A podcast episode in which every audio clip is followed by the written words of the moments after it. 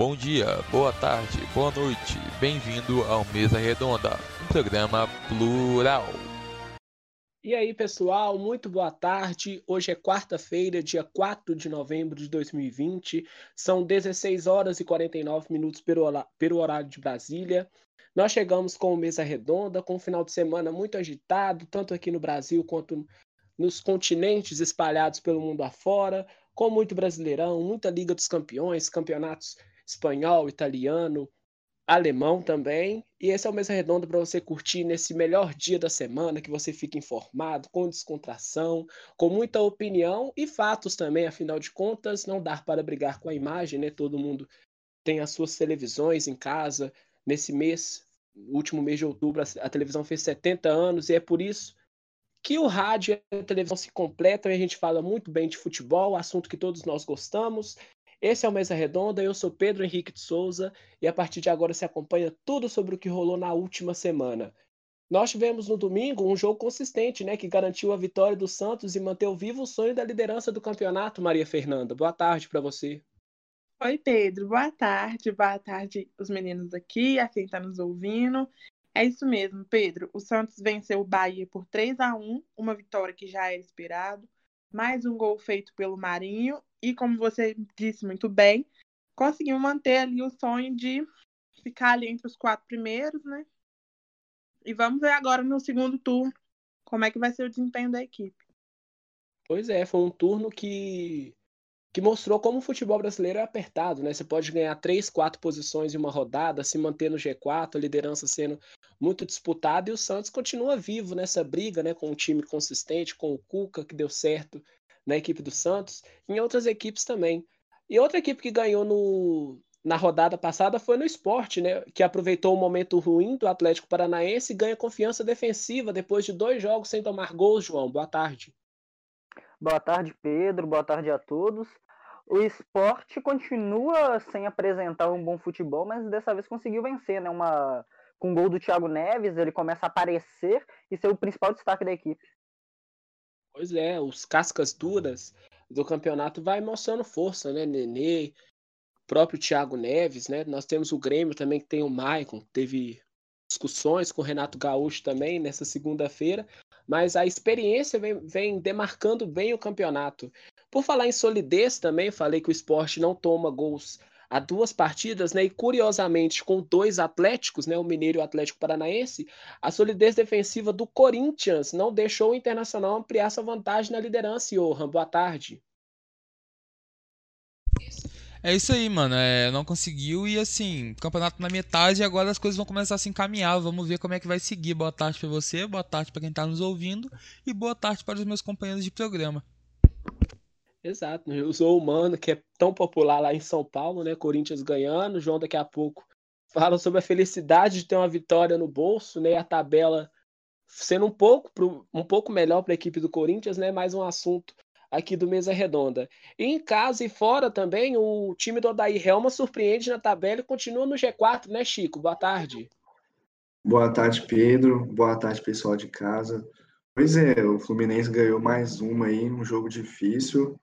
É, o Fortaleza, é, recentemente eliminado da Copa do Brasil, já veio concentrado para o brasileiro e o Fluminense conseguiu essa boa vitória bem magra, né, apenas 1 a 0 fora de casa muita discussão entre o Rogério Senna e os jogadores, né, com aquele lance de falta e tal. Tra trataremos sobre isso no Mesa Redonda de hoje. Esses são os destaques dessa quarta-feira. Na chamada falei muito sobre equipes da Série A, né, Santos, Esporte, é, o Corinthians contra o Internacional, o Fluminense, mas uma equipe que ganhou foi o Cruzeiro, né? Teve uma vitória contra o Paraná e o time do Filipão começa a ter, além de futebol, né? Um resultado. Afinal de contas, o Cruzeiro precisa muito disso, está com seus 20 pontos. Conta pra gente como é que foi o jogo contra o Paraná, Chico. Então, Pedro, é, o Cruzeiro é, voltou a vencer, né? Tinha é, empatado fora de casa e dessa vez no Mineirão conseguiu a vitória. E diferente da, das outras partidas, né, que o Cruzeiro conseguia a maior parte dos gols já no final até do, do segundo tempo, o Cruzeiro marcou com menos de um minuto é, o, o, Moreno desviou de cabeça após uma cobrança de falta. É, e depois o gol deu uma segurança para o Cruzeiro sair jogando melhor, tanto que conseguiu também o segundo gol ainda no primeiro tempo com o Ayrton, que marcou o segundo do Cruzeiro e coincidentemente o segundo gol dele como profissional, né? Ele que é da base do Cruzeiro e ele tinha marcado na última partida contra o Náutico também, né? Marcando dois jogos seguidos. Aí o restante da partida o Cruzeiro só administrou e conseguiu essa vitória, né? Que foi muito importante porque com a derrota do Figueirense no outro dia para a Ponte Preta, o Cruzeiro saiu do Z4, né, e tá ali na beirada, mas conseguiu dar uma respirada e agora enfrenta o Botafogo de São Paulo fora de casa. E o atacante William Potker foi regularizado para estrear agora na Série B. Ele foi negociado, né, numa uma troca com o Maurício, né, com o Internacional, o Maurício que era meia do Cruzeiro, mas estava sendo muito criticado com a torcida. Então, vamos ver agora se o William Potker chega ali no ataque, né? O Moreno vai desfalcar o Cruzeiro aí para frente. Eu acho que ele vai ter espaço para jogar. Pois é, né? É, essa troca do Cruzeiro gerou muito debate nas redes sociais, né? Sobre o Maurício e o William Potker. Tão criticado o meio-campista. É, o Cruzeiro está precisando mesmo de mais um atacante ou ele precisa de articulação no meio-campo, Chico? Então, eu acho que um, pouco dos dois porque com esse desfalque do Moreno, que também não está jogando tão bem assim, né? apesar de ter feito esse gol agora, que foi importante, mas é, não é um jogador assim que está sendo fundamental para o Cruzeiro, eu acho que é válido sim um, um centroavante novo ali para tentar é, dar um ânimo no time. O que também já jogou Série B, quando ele jogava na, na, na própria Ponte Preta, quando ele surgiu, então eu acho que foi uma boa contratação, porque o Maurício realmente não estava rendendo. Pois é, e o Filipão, ele, ele gosta mais de pessoas, assim, é, mais experientes, né? Porque vai ter que mesclar. O Cruzeiro precisa disso, né? Precisa muito da sua base. E o William que já é mais casca dura, igual falei no início do programa, vem para agregar, agregar muita coisa ao Cruzeiro, né? Tava dependendo muito do Marcelo Moreno contra o Náutico. Já tinha citado aqui que muita bola cruzada na área de qualquer jeito para o Moreno fazer um milagre e fazer o gol. Então, o William Potker vem para para agregar muita coisa à equipe do Cruzeiro, né? Trabalho com os pés, domínio, visão de jogo. E, e muda muito o, a visão do William Potker, né? Porque ele sai de um time que está na liderança da Série A, não estava sendo tão aproveitado assim pelo Cudê, e vai para o Cruzeiro que, por enquanto, né? Ele luta para não cair. E uma coisa interessante também, né? Acabar, acabou o turno do Brasileirão da Série B. O Cruzeiro bateu o recorde de ter o, o, a pior pontuação da história do primeiro turno da Série B. Essa, esse recorde era do Atlético, que em 2006 fez 29 pontos, terminou na sexta posição no primeiro turno da Série B de, 2000, de 2006. O Corinthians em 2008 tinha 39 pontos, terminou na liderança no primeiro turno. O Vasco em 2009 também tinha 39 e também era líder. O Palmeiras em 2013 com 42 pontos, também ocupava a liderança. Vasco em 2014, 32 em quinto lugar. Botafogo em 2015, 36 pontos na segunda posição. O Vasco em 2016 com 39 pontos na liderança.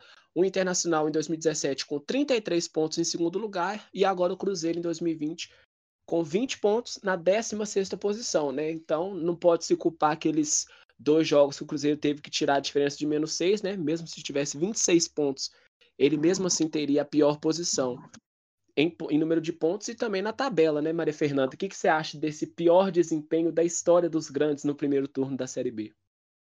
Então, é, eu acho que o Cruzeiro quer ser melhor em tudo, né? Aí ele fez essa campanha assim para todo mundo poder falar dele, né? Sair um destaque. Deve ser isso, porque não tem outra explicação, não, né? Sinto um tom de ironia e deboche também de sua parte. Sobre o América, Maria Fernanda, a invencibilidade de 10 partidas caiu por terra por perder para o Havaí na ressacada no sábado, né? Sim, Pedro, mas apesar disso, tá firme e forte na Copa do Brasil, né? Eu acho que é, o, o América tem muita chance de classificar hoje em cima do Corinthians e que o foco deles realmente essa semana está sendo na Copa do Brasil.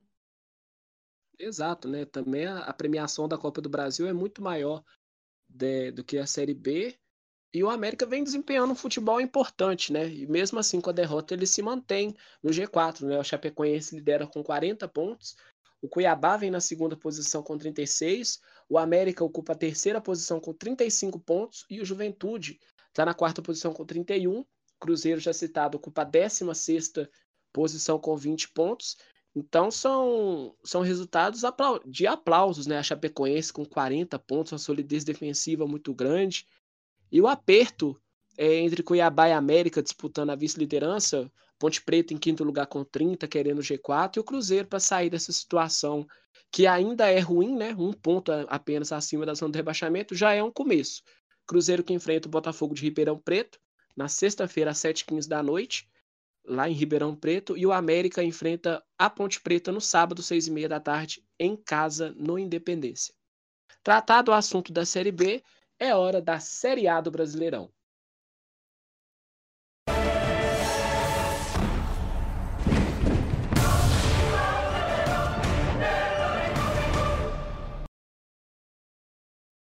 Muito bem, né? A Série A teve a sua 19 rodada realizada com muitos muitas emoções em diferentes partes do, do, país.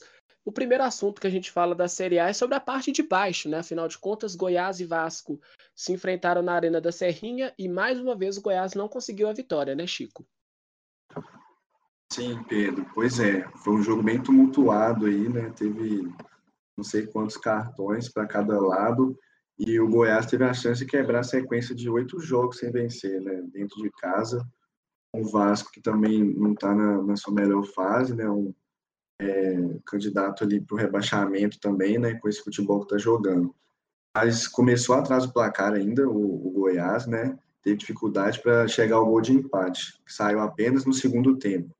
É, foi com o Shailon, e São Paulo, ele pegou o rebote do, do Fernandão e empatou.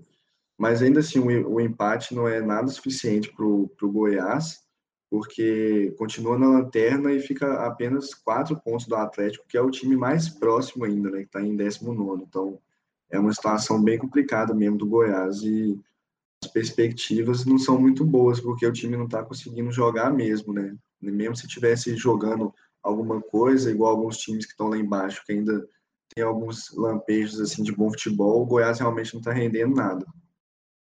Era uma oportunidade muito grande do, do, do Goiás é, de ter aquela luz no fim do túnel, porque colocaria a equipe com, com 14 pontos.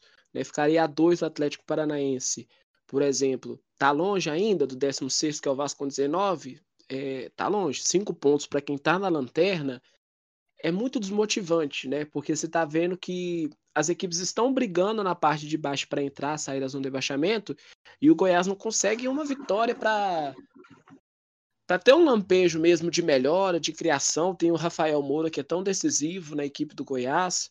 É... E o Goiás veio com essa afirmação de não cair de novo para a Série B, não ser aquele time ioiô. E o Vasco também vive uma, uma fase muito difícil, né? Para quem acredita em signo, vive um inferno astral a equipe do Vasco, sem o Cano e o Benítez, que sempre carregaram o time, né? Sempre colocaram o Vasco à frente.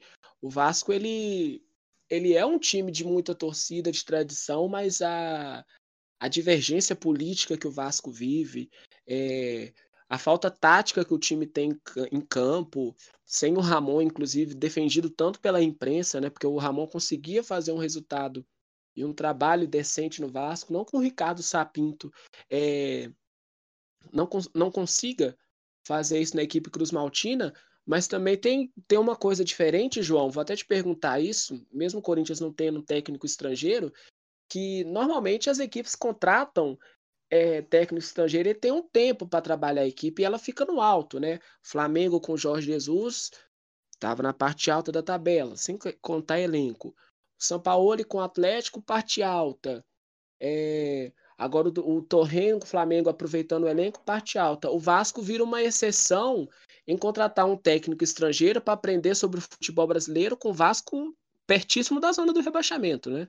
É meio que um, um risco que o Vasco assume, né? Ele sabe que vai demorar um tempo pro, o Sapinto se, se adequar ao futebol brasileiro, mas ele aposta, num, um, pelo menos dá a impressão de apostar em um projeto a, a, longo prazo. Se, tomara que a diretoria não esteja pensando que em três, quatro, cinco jogos ele vai conseguir resolver os problemas táticos do, do Vasco e conseguir tirá-lo dessa situação. Ele tem que pensar mais a, a, ao final do Campeonato Brasileiro e numa escapatória do rebaixamento.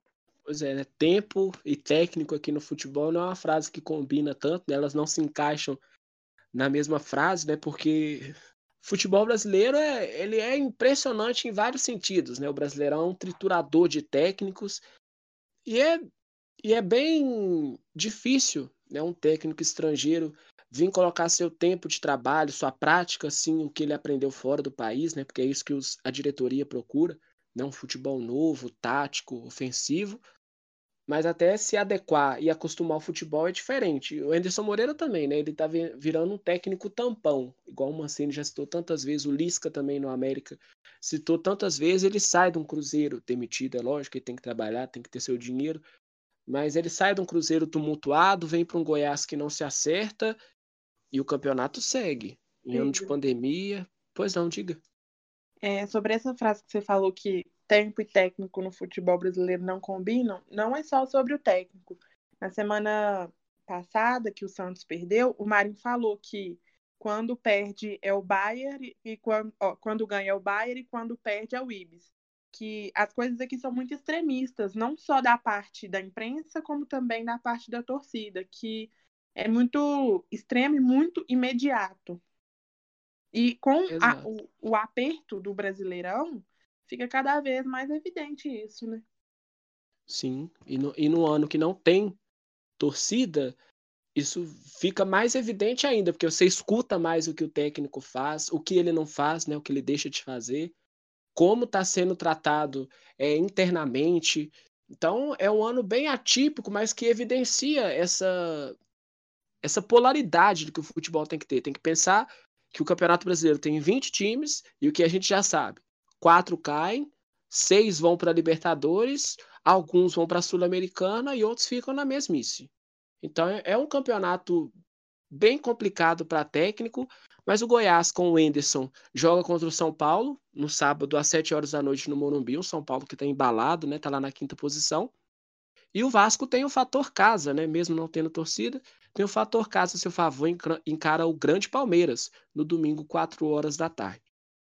Falar de esporte e Atlético Paranaense, igual citei na chamada, né, que o esporte aproveita o momento ruim do Atlético, mas não foi uma partida tão emocionante lá no Recife, não, né, João? O que faltou nesse jogo foram emoções, Pedro. É, já era meio que esperado, né? São duas equipes que vêm em declínio técnico nas últimas rodadas. O Atlético Paranaense em declínio desde o início da temporada e fazem um jogo bem preguiçoso até, com poucas chances criadas e de muitos erros. É, na primeira etapa, a gente tinha a impressão que as equipes estavam em campo apenas para deixar o tempo passar, para deixar o relógio correr. Tanto que a única único lance que rendesse comentários foi um gol anulado do Atlético Paranaense pelo Renato, feito pelo Renato Kaiser que inclusive o VAR demorou muito tempo para assinalar o impedimento. É, no segundo tempo, o inicinho do segundo tempo dá a impressão que o esporte é querer um pouco mais o jogo. Tanto que chega ao gol com o Thiago Neves, após uma boa jogada do Patrick, que ainda seria expulso no final do jogo, mas, e, mas a partir daí o jogo volta àquela mesmice do primeiro tempo, sem muitas emoções, e bom para o esporte que termina com a vitória, termina o turno na parte de cima da tabela, com 24 pontos em nono lugar, mas que até aqui não joga um futebol bem fraco. Futebol é. fraco e Atlético Paranaense está combinando, né, Maria Fernanda? É isso aí, Pedro. É, após esse, essa, essa derrota, né, o Atlético manteve seus 16 pontos e que, se comparado à campanha do ano anterior, são nove a menos. E a gente sabe que ano passado o Atlético estava muito bem. É... Agora está em penúltimo lugar, décimo nono, e já está 10 partidas sem vencer. É o que preocupa muito, né? Porque o Atlético não tem um time para isso E aqui no programa, é, desde que a gente começou, eu sempre venho falando, ah, o Atlético tem que se recompor, não tem um time para estar tá onde está. Só que parece que hum, não tem jeito mesmo. Vai passando, né? É, porque a gente fica esperando, ah, vai melhorar na próxima, vai melhorar na próxima. O time vai virar chavinha, mas não vira. A gente já tá na metade do campeonato. Pois é, e é uma vitória o Atlético Paranaense, dependendo do saldo de gols, né, critério de desempate, ele sai da zona do rebaixamento. Mas o problema é até quando, né? Porque o, o Goiás problema... já distanciou, né? Pode falar o problema. É... Quando vem essa vitória? Porque não vem nunca. É, pode vir sábado contra o Fortaleza, né? O Atlético abre a rodada.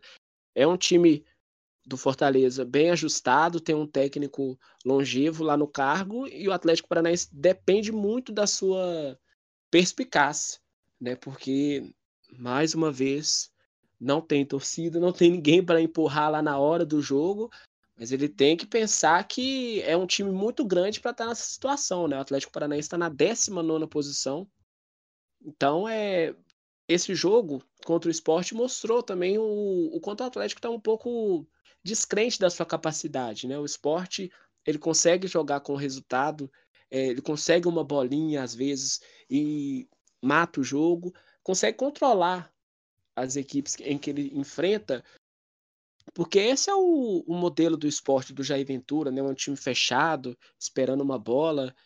Então, tem muita coisa para acontecer ainda, tanto para o esporte quanto para o Atlético Paranaense, um procurando uma competição internacional, no caso a sul-americana para o esporte, e outro que no momento é sair dessa zona do rebaixamento. Atlético Paranaense Fortaleza e esporte contra o Ceará no Castelão. Outra equipe do Paraná que ganhou, o Atlético Paranaense não ganhou, né?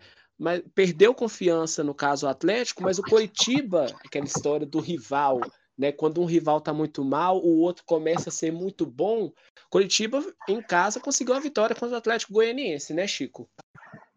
Sim, Pedro. Pois é. Curitiba fez uma boa partida até, né? Foi um pouco ameaçado ali pelo Atlético Goianiense, mas conseguiu sair na frente ali no início mesmo. É, logo com sete minutos, o Giovanni Augusto está jogando muito bem, inclusive encontrou o Matheus Galdesani, né, o, o meia, que acertou um chute rasteiro e abriu o placar. Aí, além disso, o Galdesani, ainda no, no final do primeiro tempo mesmo, ele acertou uma bola na trave, no travessão ainda, na verdade, né? Foi um chute de fora da área também. E ficou nessa, 1 a 0 No segundo tempo, o Coritiba quase aumentou, né? Poderia ter feito 2 a 0 mas o Neilton chegou a marcar e o gol foi anulado, né? O árbitro pegou um toque de mão que realmente é, deu tocou ali no, no, braço dele. Mas com essa vitória magra de 1 a 0 já foi suficiente, né? O Coritiba chegou até a, sair do, do Z4 no final do sábado, né? O jogo foi sábado, mas com o empate do Vasco no, no domingo, é, acabou voltando de novo para o Z4. Mas o Pachequinho teve essa vitória na, na estreia dele, né? Ele voltou para o Coritiba depois de acho que duas passagens já, ele já, já tinha passado na Série B e uma na Série A, se eu não me engano, e agora tem expectativa para seguir o resto do turno. É, conseguiu uma, um desempenho melhor, né? Porque o Curitiba ele também consegue os resultados. Ele tem cinco vitórias no campeonato, tem 19 pontos, a mesma pontuação do Vasco, encara o Internacional, né? Um, um confronto muito duro para o fim de semana, né, Chico? É, pegar o Inter vai ser difícil, porque é uma equipe que briga lá em cima, né? E o Curitiba geralmente contra equipes que estão na parte de cima da tabela sempre toma pressão, né? Acaba se fechando e sempre perdendo os jogos ali até de bobeira. Acho que no, no primeiro turno o Coritiba perdeu para o Inter em casa, foi 1 a 0 né? e agora jogando fora acho que vai ser mais difícil também. Exato, né? Daqui a pouco a gente fala os palpites sobre essa partida, Internacional e Coritiba, né? O revés, né? porque Curitiba vem de vitória contra o Atlético Goianiense e o Internacional de derrota contra o Corinthians. Mas uma equipe que tinha a oportunidade de encostar no G6 não conseguiu ser eficiente no fim de semana, né, Johan? Isso aí, Pedro, você falou muito bem. É, o Curitiba tirou essa oportunidade do Atlético de encostar no G6 e é aquilo. O Coxa até conseguiu, o Coxa conseguiu esse gol nos primeiros minutos e depois ainda criou algumas oportunidades. Mas eu vou dizer que quem mandou no jogo, quem teve assim, por mais que o Coxa criou, eu diria em certo momento do jogo o Atlético tinha mais chance até de virar do que o Coxa de fazer mais um gol. Eu acho que, não vou dizer o herói da partida, mas um grande nome foi o Wilson, goleiro do Curitiba, que foi também o maior pontuador do time nessa rodada do Cartola, ele fez 15.3 pontos. Ele acho que foi sim um dos principais responsáveis por essa vitória, porque ele fez grandes defesas e garantiu esses três pontos que são importantes para essa briga contra o rebaixamento. É, a gente falou na live agora um pouco mais cedo que a tabela tá um pouco embolada ainda. O Curitiba tá na zona de rebaixamento com 19 pontos, mas tá assim. É, tanto o Vasco quanto o Bahia que estão fora tem 19 pontos e ainda tem o Botafogo com 20. Então, assim, uma vitória hoje, é uma, uma vitória agora nos próximos jogos pode sim fazer o time respirar, sair dali. Mas, assim, é, o campeonato tem aquela questão: 3 pontos cada vez. Já conseguiu agora, tem que ir próxima rodada brigar pelo próximo. Assim. Já falando um pouco do Atlético, ele já tá seis jogos sem vencer no campeonato e tá caindo, como a gente falou. É, ele podia ter encostado no G6, mas agora já caiu para a 13 terceira colocação. Assim, Agora, o clube almeja uma classificação para a Sul-Americana porque também foi eliminado da Copa do Brasil. Vamos falar um pouco mais sobre isso mais para frente. E só resta o Campeonato Brasileiro. Como eu bem falei, o Atlético ele tem uma proposta de jogo coesa, dá para ver que o time entra em campo com organização, mas assim, é, nos últimos jogos eu tenho sentido que aquilo que eu falei estava acontecendo. Eu sempre falei assim: o Atlético se propõe a jogar e o adversário que tem que vir e ganhar dele. Agora, os adversários estão vindo ganhando, ganhando. E aí? Vai continuar assim? Vai contar que o adversário não vai conseguir? Ou vai fazer alguma mudança? Não digo nem de comissão, digo alguma mudança tática ou técnica para, de alguma forma, tentar assim, fazer alguma alteração, porque se você tem essa proposta de o adversário tem que vir ganhar, o adversário está ganhando, de nada adianta. Pois é, o Atlético Goianiense que se vencer o Corinthians, na melhor das hipóteses, ele pode assumir a nona posição. E na pior das hipóteses, se ele perder, ele pode até ser ultrapassado pelo Coritiba. Né? O Atlético é o 13º com 22 pontos, Coritiba é o 17º com 19, mas se empatar né, os dois em 22, o Coritiba ultrapassa ele no número de vitórias, 6 a 5. É, embaixo do Atlético Goianiense tem Botafogo, Bahia, Vasco, Coritiba. E o RB Bragantino também tem 19 pontos. O Pedro. Então, é, mostra que é um, são extremos no campeonato, né, Johan? Sim, é, como você bem falou, agora a próxima rodada é contra o Corinthians e assim, vamos ver como é o que que o Atlético vai fazer para tentar sair com a vitória. Porque assim, eu vejo o time do Corinthians tentando reagir. Eu tava conversando com o João antes de começar o programa. O Corinthians também não tem o futebol mais bonito, assim, o futebol mais vistoso de se ver. Mas assim, já, já conseguiu ali dessa primeira colocação. É aquela questão que a gente fala, o campeonato ainda tá meio embolado. Tá em décimo primeiro, mas tá só a três pontos do, do Grêmio, que é o oitavo colocado. Então, assim, eu não vou dizer que é uma vitória fácil, não. Pelo contrário, eu apostaria no Corinthians. Então, assim, o clube precisa, assim, acordar, porque o campeonato vai passando a gente já tá na, assim, na segunda metade, e aquilo, ah, não deu para ganhar hoje, não deu para ganhar hoje, daqui a pouco tá ali chegando na zona de rebaixamento, como você falou, não tá tão longe assim. E o Botafogo, Johan? O que, que o Botafogo precisa para ganhar? Cara, é, então, assim, eu vou falar um pouquinho do jogo antes, é, pênalti perdido, quatro gols e duas expulsões. É, foi um jogo bem emocionante, assim. As, o Botafogo precisa para ganhar. O Botafogo, acho que ele precisa acertar mais defensivamente. Ele tem ele tem tido algumas. É, ele tem conseguido fazer gols, ele, o ataque está começando a se encaixar. É, tem o Babi que, que, recebe algumas críticas, mas no geral está fazendo bons jogos. E assim, é, contou com alguns pênaltis esse jogo, né? O primeiro gol, inclusive, foi é, aos 15 minutos, quando o Honda ele abriu o placar e já deixou uma, uma penalidade sofrida por, pelo Lecaros. Ele até tem feito um bons jogos, é. Ele, a torcida tá falando bem, é, é legal ver o Botafogo conseguindo se ajeitar, sabe? Sete minutos depois, o Kleber acertou um, pô, um chutaço cruzado, assim. Não deu chance pro goleiro, foi totalmente mérito dele, assim. Foi, ah, o goleiro errou. Não, chutaço já empatou o jogo. Mas aí, assim, o desempate veio mais cinco minutos depois. O jogo começou com tudo. O Babi, ele se movimentou bem nas costas da defesa e fez aquela famosa cabeçada de centroavante, sabe? É, antecipa em relação ao zagueiro, se movimenta e ainda sabe aquela cabeçada de olho aberto? Ele parece que foi um chute, porque botou a bola onde queria para tirar do Price. Aí assim, Ainda no primeiro ainda no primeiro tempo, houve outro pênalti pro Botafogo, só que dessa vez quem bateu foi o Vitor Luiz, que isolou a cobrança. É, houve uma polêmica em relação a isso, que parece que ele falou pro Honda bater, mas o Honda disse: "Não, já bati o meu, o Vitor Luiz é um dos cobradores, então assim, falou: "Agora bate você". É, ele falou: "Tem que ser homem para assumir. Eu eu quis bater, falei que bateria, então tem que assumir o meu erro". Assim, agora o último gol do jogo foi marcado aos 5 minutos do segundo tempo. Leandro Carvalho, que ex-Botafogo, fez valer a lei do ex e deixou tudo igual. Ele nem comemorou no gol por respeito ao ex-clube. E assim, o jogo ainda teve outros bons lances, mas nenhuma das equipes conseguiu alterar o placar.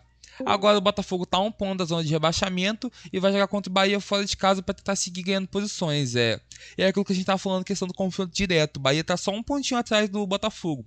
Então esse jogo é muito importante para isso, para ver qual dos times vai conseguir despontar essa vitória. Assim, o Botafogo precisa dela, porque acho que é, em relação ao que como o clube começou o campeonato, está está assim já fora da zona de rebaixamento com algumas posições é aceitável e precisa acertar a defesa para continuar ganhando. Esse empate com o Ceará em 2 a 2 foi um bom empate, mas estiver jogando em casa, o Ceará tem um bom time mas assim, não pode se contentar com empate toda hora. Por mais que os times eles vão estar tá melhor, vão estar tá tão, bom, tão bons quanto, tem que focar em ganhar para conseguir uma Sul-Americana. E cara, eu não vou dizer. Não é provável, mas também não é impossível. Quem sabe uma Libertadores. O time só precisa acertar. Pois é. é o Botafogo tem um jogo a menos, né? No, no campeonato. Então tem esse fator também. Né? O Botafogo ele vive muitos problemas, assim como o Vasco. É, jurídicos, muitas reclamações do torcedor, né, com protestos na frente do CT, é, informações de que o clube está falido, mas dentro de campo tem que esquecer tudo isso, mesmo sendo quase impossível, e voltar a vencer. Né? O Botafogo que está na 14 posição com 20 pontos, mas tem apenas três vitórias. Né? Ele só tem uma vitória a mais do que o Lanterna Goiás com, dois, com duas vitórias. Então é um pouco complicado a equipe da Estrela Solitária esse momento que ele vive no campeonato. Ceará também, ele, pelo que foi no jogo, João, ele até conseguiu um resultado expressivo, né? Afinal de contas, o Botafogo se manteve à frente uma, uma parte do jogo, mas o Kleber fez um golaço, igual o Johan citou. Então, né, como o Johan disse, o, o Ceará tem isso que o Botafogo também tem, que a equipe cria bastante, é, vai bem ofensivamente, mas falha muito na defesa. E nesse jogo não foi diferente. Cometeu duas penalidades e sofreu bastante com o Matheus Babi, com o Honda. E principalmente e com a, um pouco das, das, descidas dos laterais do Botafogo. É, o, ofensivamente, a equipe se destaca, mas não muito pelos atacantes. Tanto que antes desse gol do Kleber, um atacante de origem, um atacante de ofício do Ceará não marcava desde a quinta rodada contra o Bahia. Aí o Kleber acabou com essa marca negativa em grande estilo, inclusive. Mas o principal nome tem sido o Vina, que é um meia que aparece bastante no ataque. E nesse jogo apareceu mais uma vez, não com gol, mas deu assistência para o segundo gol marcado pelo Leandro Carvalho. Com esse empate, acho que a, por ser fora de casa, o Ceará sai no lucro, esteve duas vezes atrás do placar, podia ter tomado o terceiro gol com um pênalti isolado pelo Vitor Luiz, e termina até numa boa colocação nessa, nessa primeira metade do brasileiro, né? Tem 23 pontos, é o 11 12 colocado, né? Apenas a um ponto do Corinthians, por exemplo, então vai fazendo uma boa. Joga um bom futebol, mas precisa melhorar muito defensivamente. Pois é, e tem a, a invencibilidade, né? O Ceará tá cinco partidas sem perder. Ele tem três empates e duas vitórias. Isso, ele perdeu duas posições, né? Tá com 23 pontos em 12 lugar no campeonato. Mas tem essa também de conseguir correr atrás do placar, né? Toma gols, inclusive citado por você, mas ele ele corre atrás do placar e não sai com a derrota, né? Afinal de contas, cinco partidas sem perder num campeonato tão disputado como é o Campeonato Brasileiro é, é significante, né? Vale muito para a equipe do Ceará. Falar também do Fortaleza, falar do rival do Ceará, né? Porque se o Ceará empatou na rodada, o Fluminense fora de casa, o Fortaleza perdeu em casa para o Fluminense, um jogo que não foi muito vistoso, né? Igual o Esporte Atlético Paranaense citado pelo João. Jogo muito fraco no primeiro tempo, as equipes erraram bastante passes e não foram tão eficientes como se esperava, devido às posições em que ocupa no campeonato, né? Um campeonato surpreendente para o Fluminense, o Fortaleza conseguindo se manter na parte alta da tabela. No segundo tempo, com apenas nove minutos, o Roger Carvalho foi expulso, né, por bloquear a passagem do Felipe Cardoso, que ia em direção ao gol. Tem aquela história, né, de cartão se você dá amarelo ou vermelho pela distância do que o jogador está do gol, se ele tinha a bola dominada ou não. Isso foi muito discutido entre os torcedores do Fortaleza, do Fluminense. Na transmissão do Premier, o, o Paulo César de Oliveira falou que achou exagerada a expulsão do Felipe Cardoso, porque não tinha dominado a bola tão, tão claramente, a distância era muito muito muito era a distância era muito distante é horrível né? a distância era muito grande do gol. Inclusive o VAR chamou o árbitro para rever o lance porque o árbitro deu vermelho direto.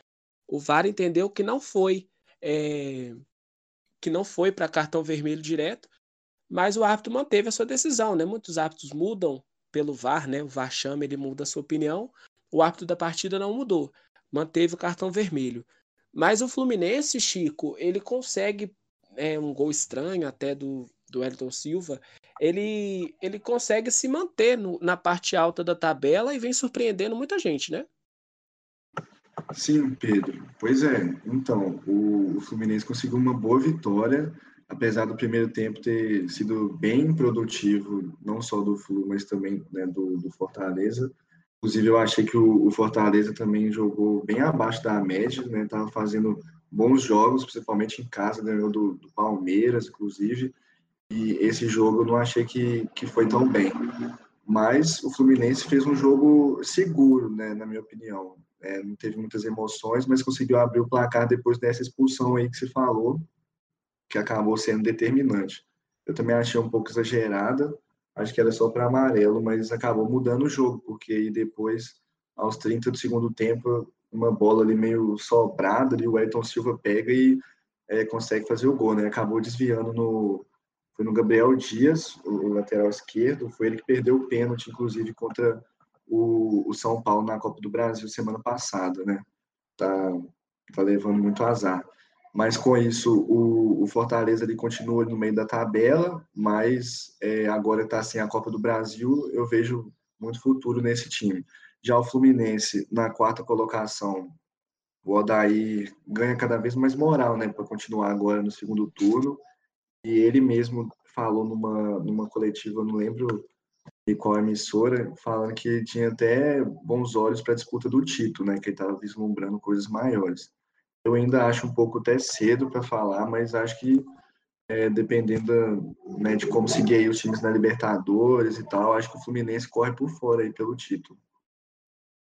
É isso, né? E também tem que ver que o Odair ele, ele tem um, um, time nas mãos, mesmo com o elenco enxuto como é o do Fluminense, é, ele vê que se o time oscilar um pouco, não aconteceu o que aconteceu com o Ramon no Vasco, né? O Vasco estava muito bem lá na parte alta, Assim que o Vasco começou a cair um pouco, Ramon foi demitido e o time caiu mais ainda de produção e de tabela. O Fluminense, ele dá muito com seu quarto lugar. É impressionante como é que o Odair, Helma consegue trabalhar com o Fluminense.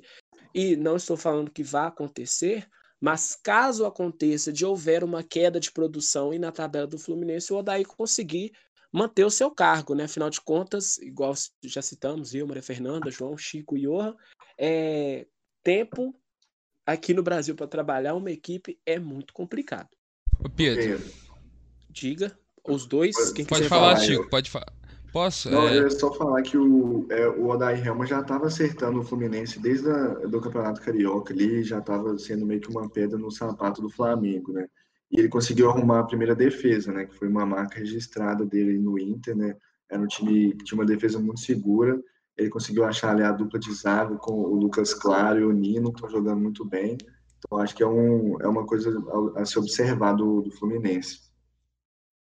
Sim, é, eu ia primeiro citar isso justamente, que o Fluminense foi o time assim que mais deu trabalho pro Flamengo no Carioca. Isso mostra como é, o time está bem preparado, porque não tem. Acho que isso é óbvio que não tem peças do mesmo calibre, mas mesmo assim conseguiu fazer jogar de igual para igual e assim chegou a dá trabalho na final. Assim, agora o que eu queria comentar é a questão assim, do tempo, porque eu tava vendo o Caio Ribeiro falar sobre isso, é a questão do imediatismo no futebol brasileiro, que eu acho que isso que tem pegado, assim. A gente quer ver as coisas agora, que o técnico entre já mude a cara do time de um jogo pro outro.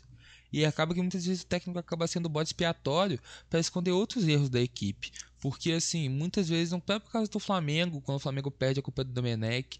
E, assim, e aí, a culpa vai ser sempre do técnico, vai ser sempre assim, se o técnico tem que entrar, tem que ganhar na hora.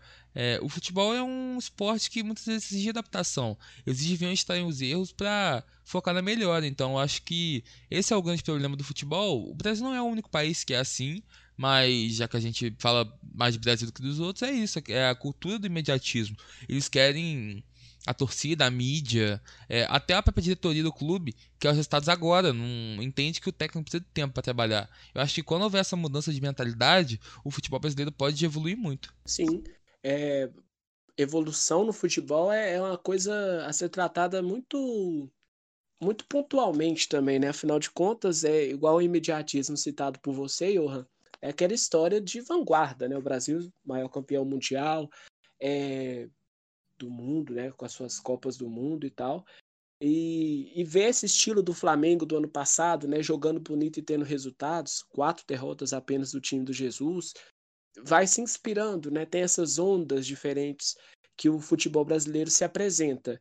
Então, se for para melhorar, né, que e não demitir tra trabalhos que têm projetos, o futebol pode caminhar, o futebol brasileiro, né, pode caminhar a grandes passos no futuro.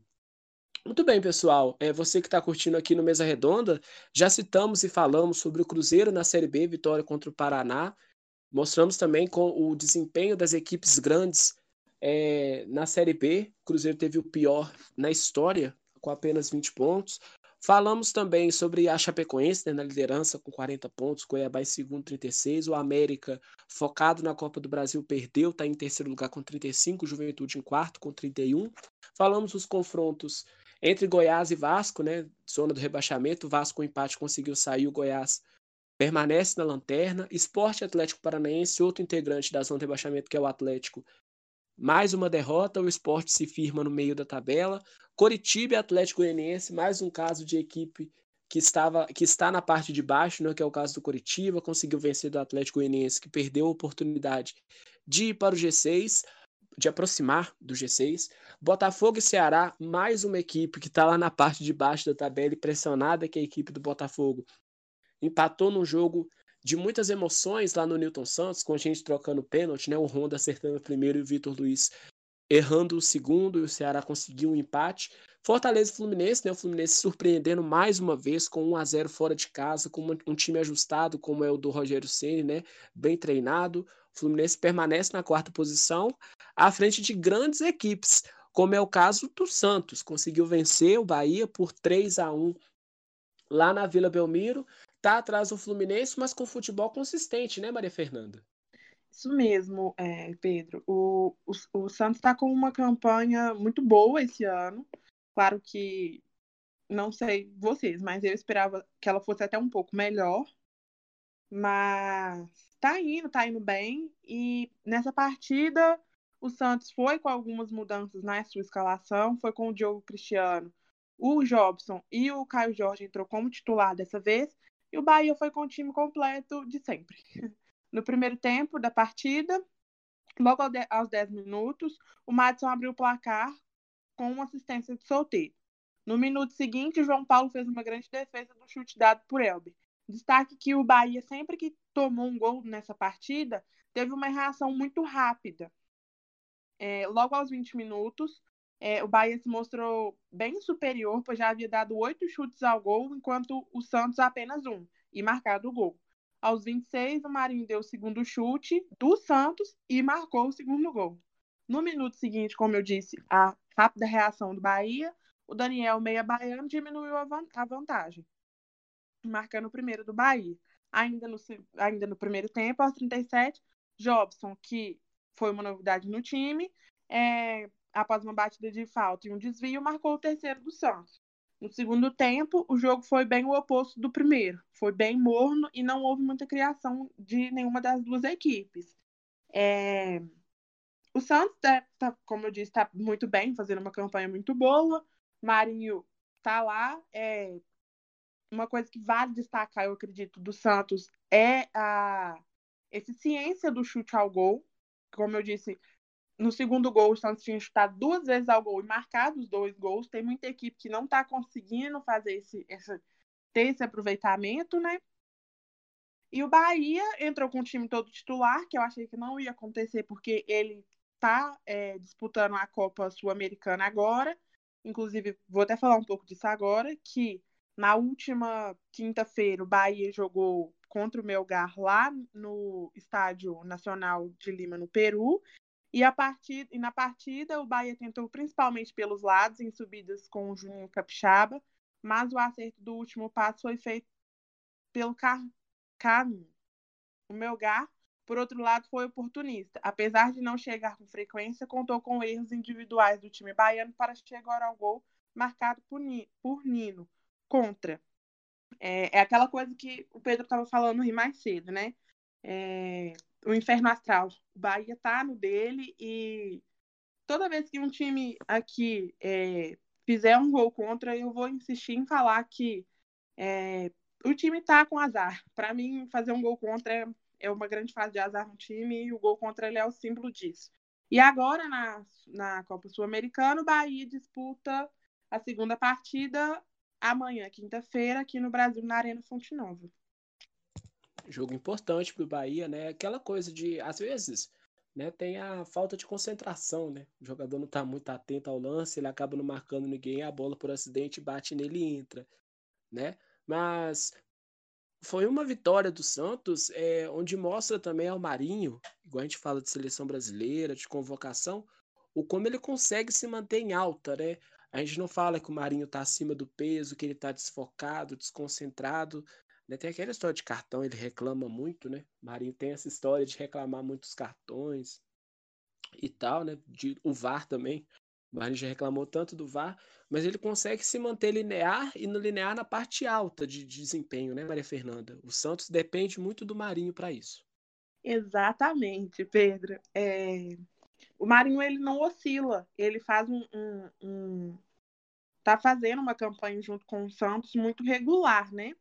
Tanto que foi um comentário que eu fiz antes que como você disse, ele reclama muito. Numa entrevista, reclamou que a torcida cobra muito e compara muito o time, mas ele tá, tá indo muito bem. Inclusive, dicas do Cartola, Marinha é uma delas. Isso. E cada um desempenhando essa parte também, né? É função da torcida reclamar. A função do jogador é jogar bem, é manter o time consistente e tal, desempenhar seu trabalho. É função da gente analisar tudo isso né? A gente acaba fazendo um compilado de coisas e mostrando para vocês a importância de como o futebol ele tem esses parâmetros, né? Parâmetro de bola em campo, função tática, como o time quer. Daqui a pouco a gente vai falar do Palmeiras, por exemplo. Essa mudança de conceito, né? A torcida não quer conceito, a torcida quer resultado. Por falar nisso, de conceito e resultado, o Renato Gaúcho falou sobre isso, né? Quer, quer que vê jogo bonito, vê do Flamengo e do Atlético, então jogou para outras equipes. Igual a gente fala sempre, Chico, o Grêmio empaca no começo, mas do, do meio para o final do campeonato ele começa a acordar e fazer seus resultados. Foi assim na segunda-feira, né? Pois é, Pedro. É, já é de praxe para o Grêmio sempre fazer isso, né? Agora, já no, no segundo turno, acho que o Renato vai abrir mais o olho aí, mesmo com essa sequência de, de campeonatos, né? Na verdade, o, o Grêmio está até conseguindo umas boas vitórias, ganhou do Atlético Paranaense fora, que foi até aproveitando, né, justamente a, a fase ruim do Atlético, e contra o Bragantino, que também está lá embaixo, o Grêmio aproveitou para jogar com um time misto, por conta dessa sequência de jogos mesmo, e fez um acabou fazendo um primeiro tempo abaixo da média, né? O time principal é, sempre costuma jogar melhor e esse time alternativo aí, como perdeu para o Santos, por exemplo, fora de casa, costuma passar aperto. Então ficou no 0 a 0 no, no primeiro tempo.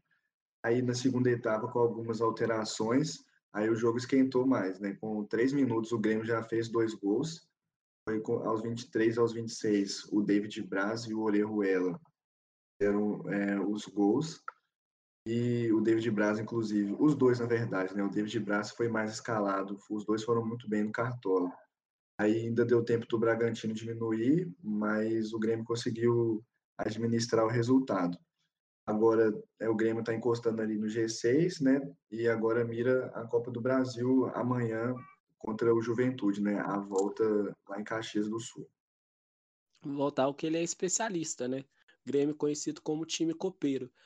O RB Bragantino, João, ele ensaiou um embalo no campeonato, mas foi um pouquinho adiado nessa partida lá na Arena do Grêmio, né? A gente falou que o, na semana passada que o Bragantino estava bem organizado dentro de campo, rendendo bem ofensivamente, mas nesse jogo a gente não viu nada disso. Tanto que o time teve uma pane defensiva que, que tomou os dois gols do Grêmio em três minutos foi uma partida bem fraca ofensivamente também, que mostrou que o Braga depende muito de boas atuações do Arthur e do Claudinho para conseguir produzir ofensivamente.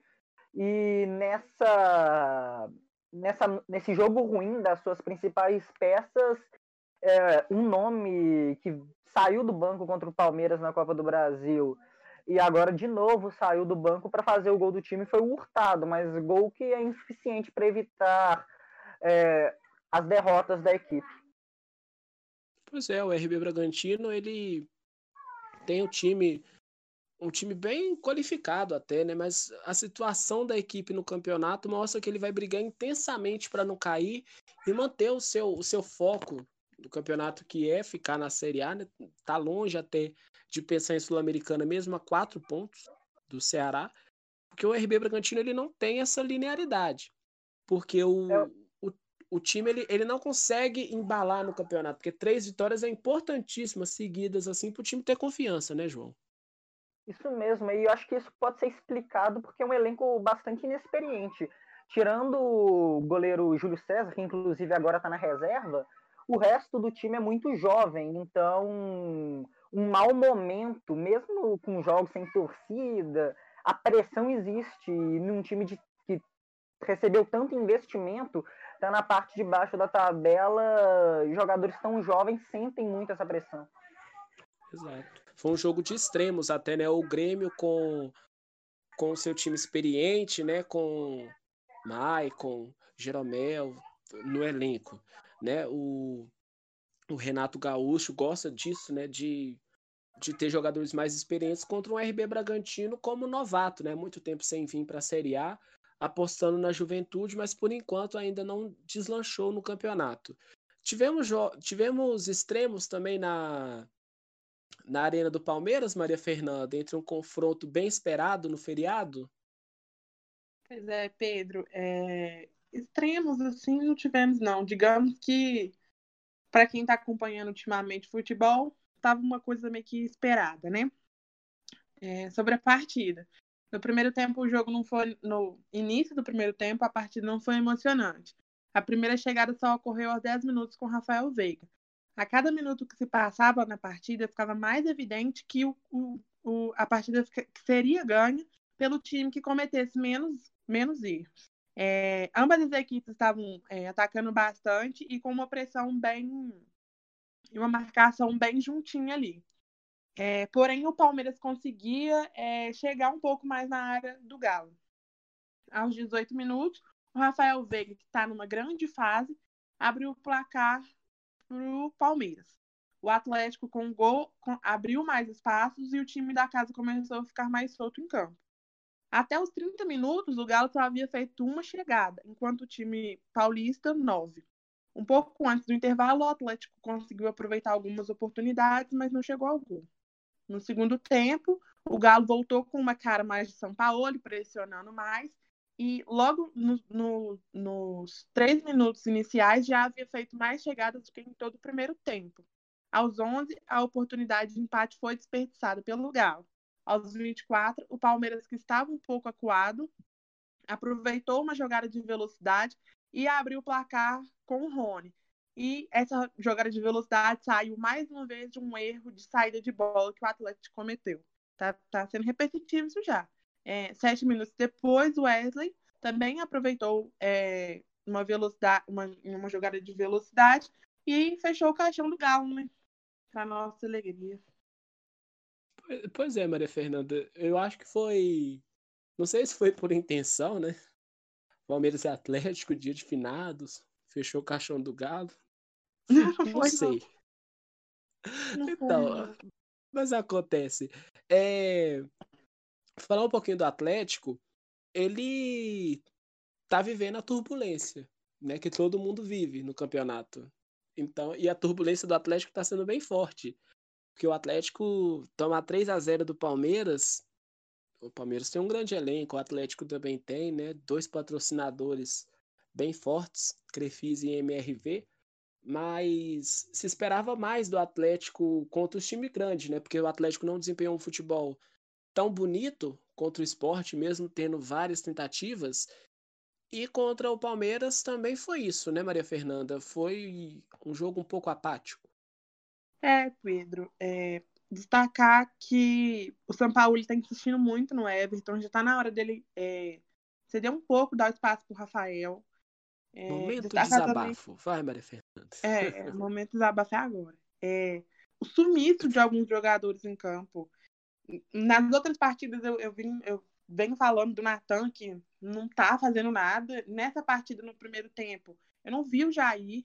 Poxa, o Jair tem que estar tá ali, tem que aparecer, tem que criar jogada. É, o Sampaoli, detalhe, né? Mais uma vez amarelado, tá fora da próxima partida contra o Flamengo, para partida importante que ele devia estar tá lá.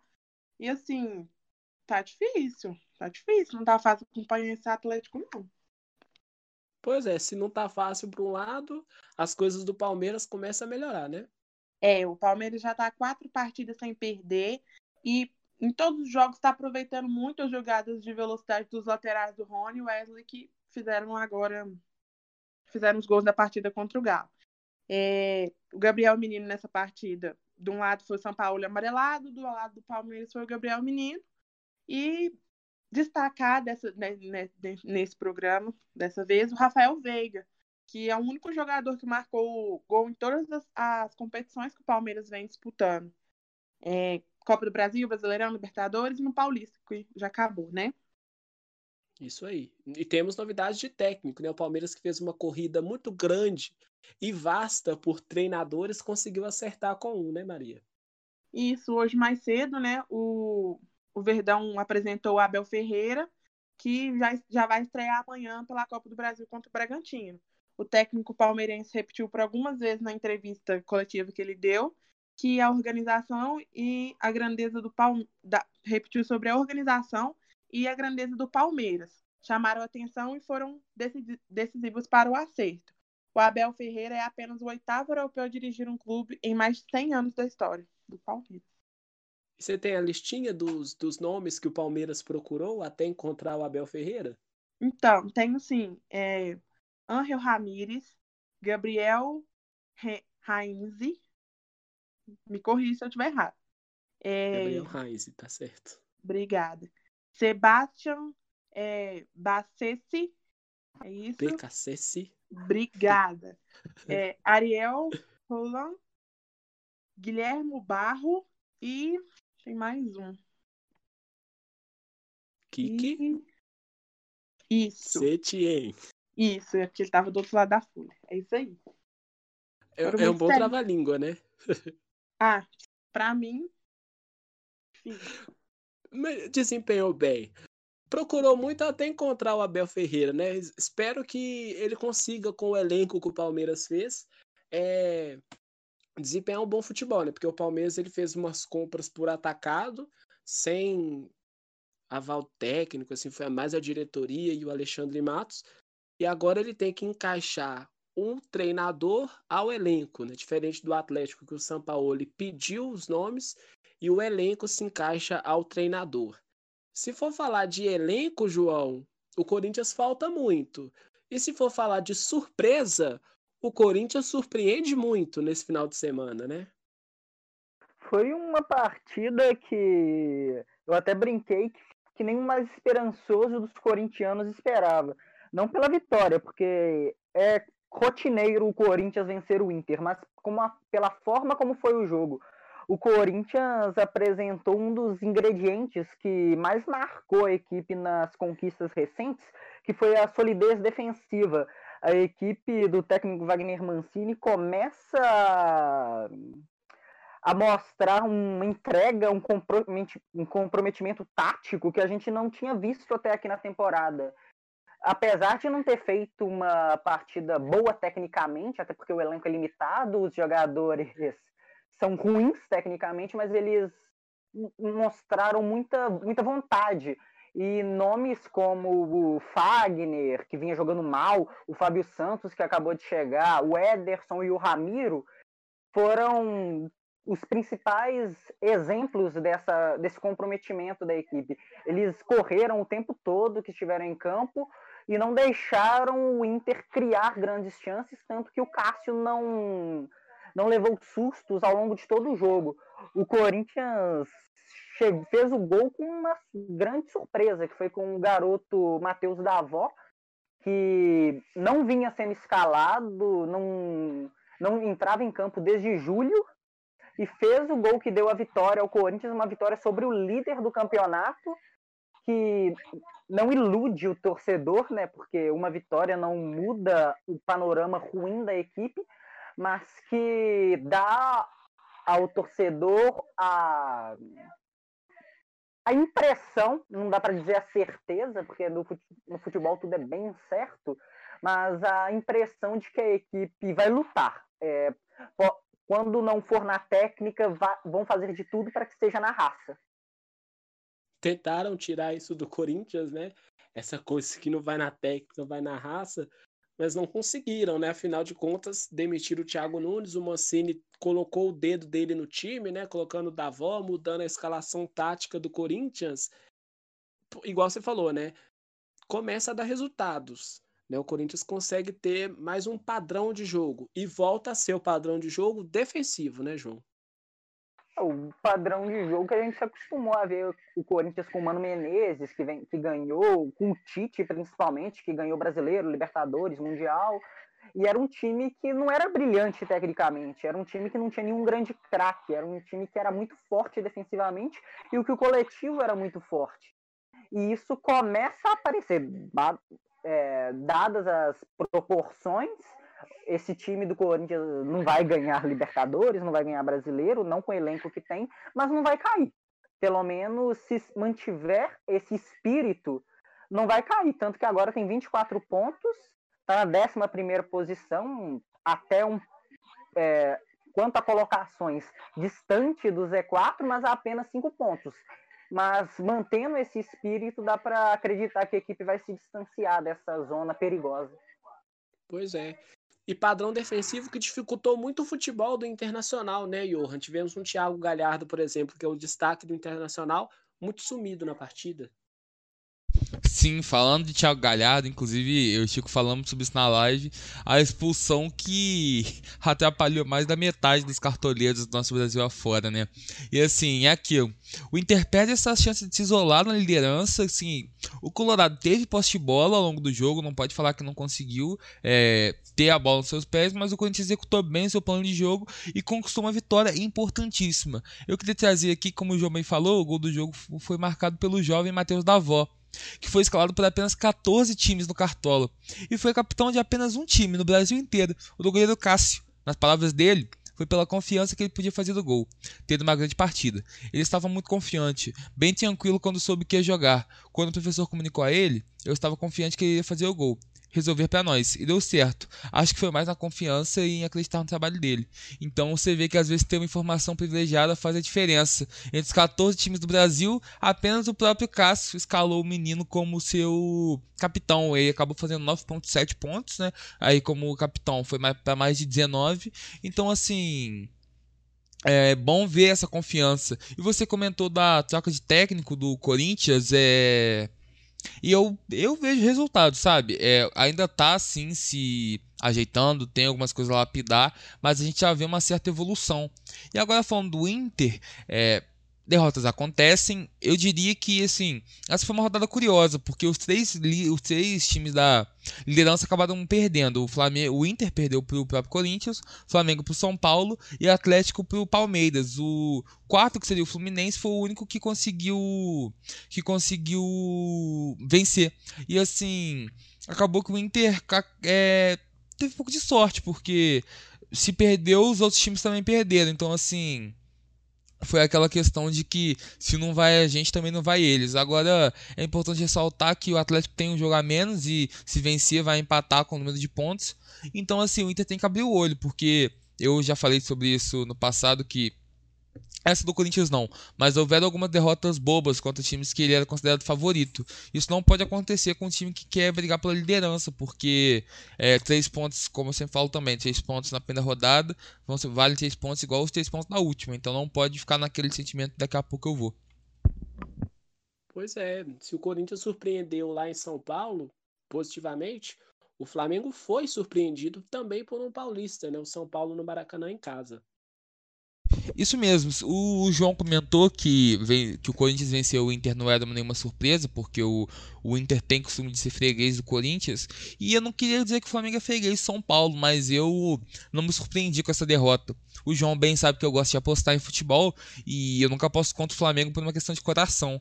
Mas também, se esse jogo não apostei no Flamengo porque a minha razão falou: esse jogo não acho que o Flamengo ganha. E pelo visto eu estava certo, assim. É, o Flamengo sofreu mais uma derrota expressiva e também perdeu a chance de assumir a liderança, assim como o Internacional.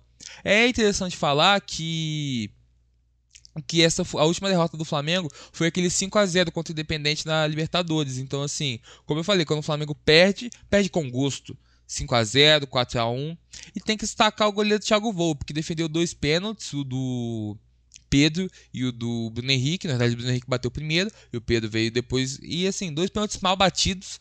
É, tem, que, tem que ressaltar, não bateram bem, mas o mérito é claro do goleiro por ter defendido. E além disso, deu uma assistência para o quarto gol, se não me engano, marcado pelo Luciano. Agora, o time paulista conseguiu essa boa vitória fora de casa para se manter vivo na briga pela ponta.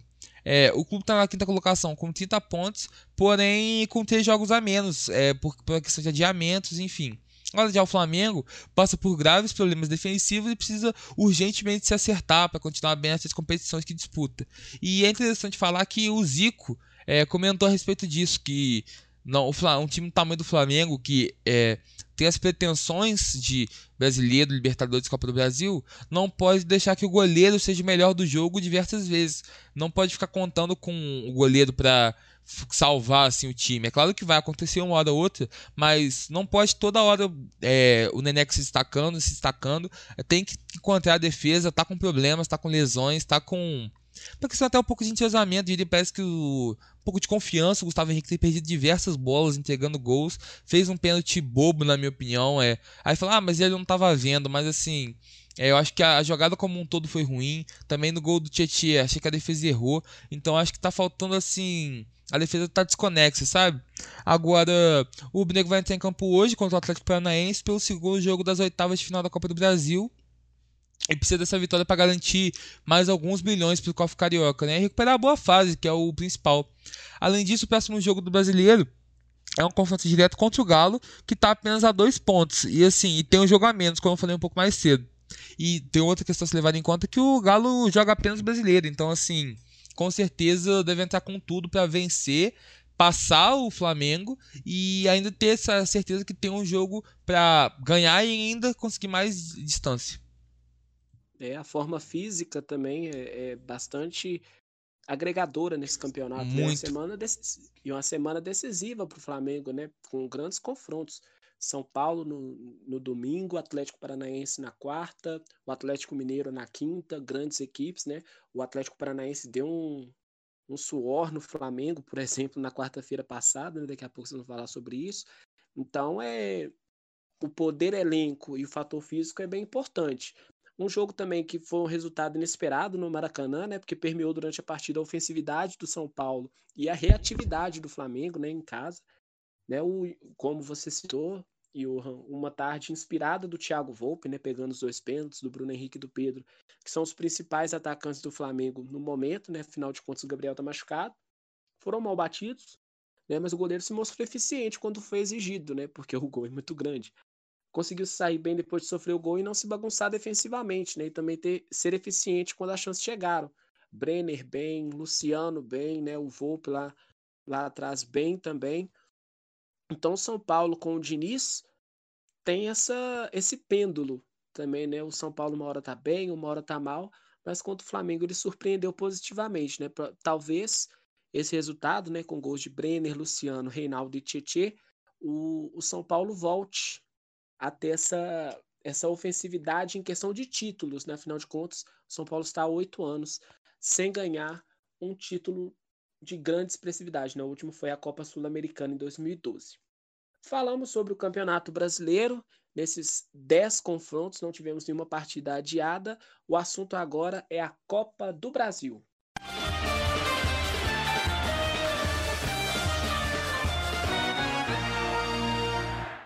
Falamos sobre o Internacional, né? Vitória contra o Corin... derrota contra o Corinthians, mas ontem o Inter conseguiu vencer do Atlético Goianiense e está nas quartas, Johan. Exatamente. É, é, parafraseando a minha amiga Mafê, né? Que já tem o bordão exatamente aí como nosso queridinho. É, o Inter fez valer o favoritismo e venceu sem dificuldade. Agora, o clube conseguiu vencer os dois jogos por 2 a 1 e se garantir na próxima fase da Copa do Brasil. O Colorado mostrou um domínio amplo do jogo e não deu chance em momento algum.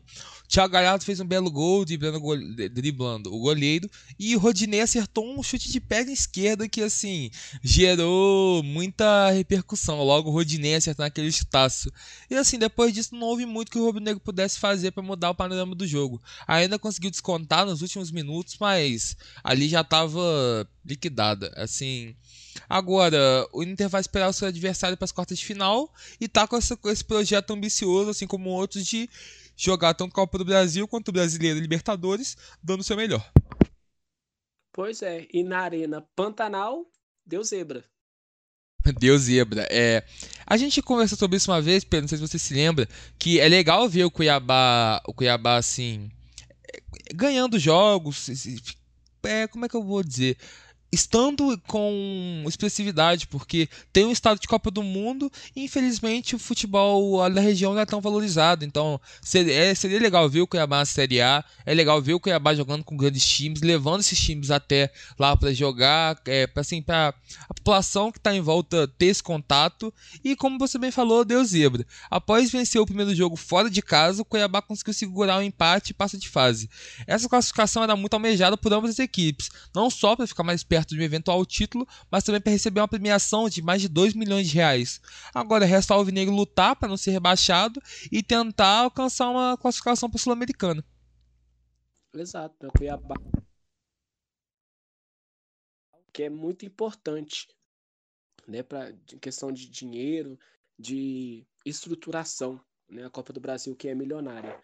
Outra equipe que está nas quartas de final, João, é quem? Conta aí para nós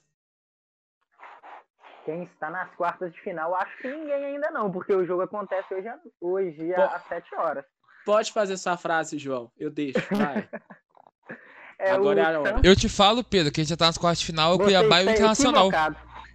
Isso, isso aí. Eu demorei para lembrar a frase, você acredita?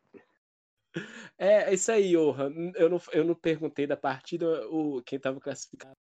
Vai aí, João, fala de Ceará e Santos depois da gafe do âncora. Olha, Ceará e Santos empataram em 0 a 0 na Vila Belmiro, mas apesar do, do placar em branco, o jogo foi bastante movimentado, principalmente após a expulsão do zagueiro Lucas Veríssimo do Santos, que fez com que o Ceará fosse para cima e criasse boas chances, dando bastante trabalho para o João Paulo e com o, o Santos conseguindo explorar os contra-ataques e dando trabalho para o prazo. Infelizmente, ninguém conseguiu colocar a bola na rede. E o jogo vai ser decidido hoje, às 7 horas, no Castelão. E eu estava equivocado. Quem nunca está equivocado é Maria Fernanda Viana, que nos conta sobre Atlético Paranaense e Flamengo. Nossa, Fui bem agora, hein, Mafê? Pois é, Pedro. O Flamengo venceu o Atlético na última quarta-feira e o gol da partida foi marcado por, Bruno Henrique, mineiro, de Belo Horizonte, aos 19 minutos de jogo. O visitante jogou melhor na, na primeira etapa e chegou ao gol conseguiu controlar a partida até o intervalo. No segundo tempo, surpreendentemente, o Atlético foi para cima e conseguiu pressionar bastante o time carioca, mas parou na boa marcação adversária e principalmente no jovem goleiro Hugo, que quando entra em campo é destaque. E entre outras boas que entre outras de boas defesas, pegou o pênalti cobrado por Walter. E o, favori, o favoritismo é, se manteve lá na Arena da Baixada, Ior. Pois é, é, como você bem falou, o Flamengo conseguiu essa vitória para mostrar que o favoritismo não estava só no papel.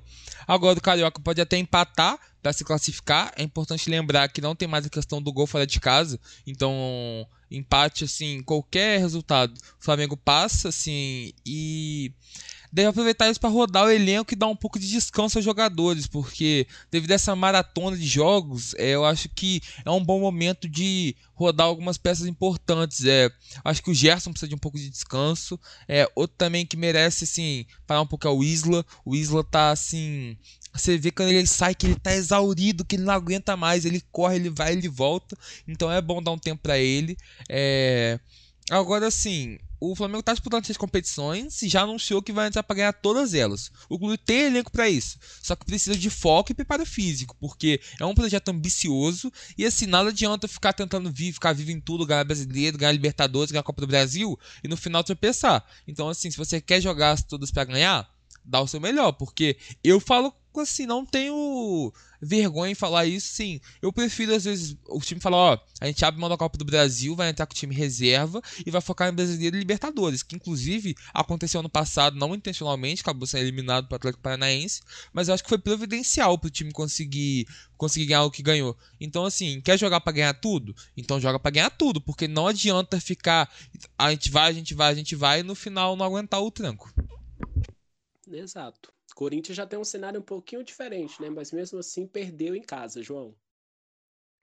É, o Corinthians que no final de semana foi muito bem contra o Inter, mas na quarta é, foi uma partida até vexatória, né? Pela, pela tradição do Corinthians. Foi um, a equipe não conseguiu impor um ritmo de jogo. O América veio com sua proposta a São Paulo e a fez bem, fez um gol no final do jogo com o Neto Berola, que tinha acabado de entrar num lance de completa desatenção da defesa. E agora o Corinthians vai, vai a Belo Horizonte, precisa vencer por dois gols de diferença para não depender de penalidades. Né? Lembrando que na Copa do Brasil a gente não tem aquele fator do gol fora de casa, do gol qualificado. Então é 2 a 0 ou 3 a 1 4 a 2 no mínimo, para o Corinthians conseguir se classificar. E o Corinthians precisa mostrar mais ofensivamente do que mostrou tanto quanto o América nesse jogo, quanto, quanto o Inter na, no sábado. E quem não precisa se esforçar tanto porque está bem encaminhado é o Palmeiras, Maria Fernanda. Isso aí, Pedro. É... Vai até parecer um déjà vu para quem está ouvindo a gente, mas não é um déjà vu, gente. É o cara que é bom mesmo.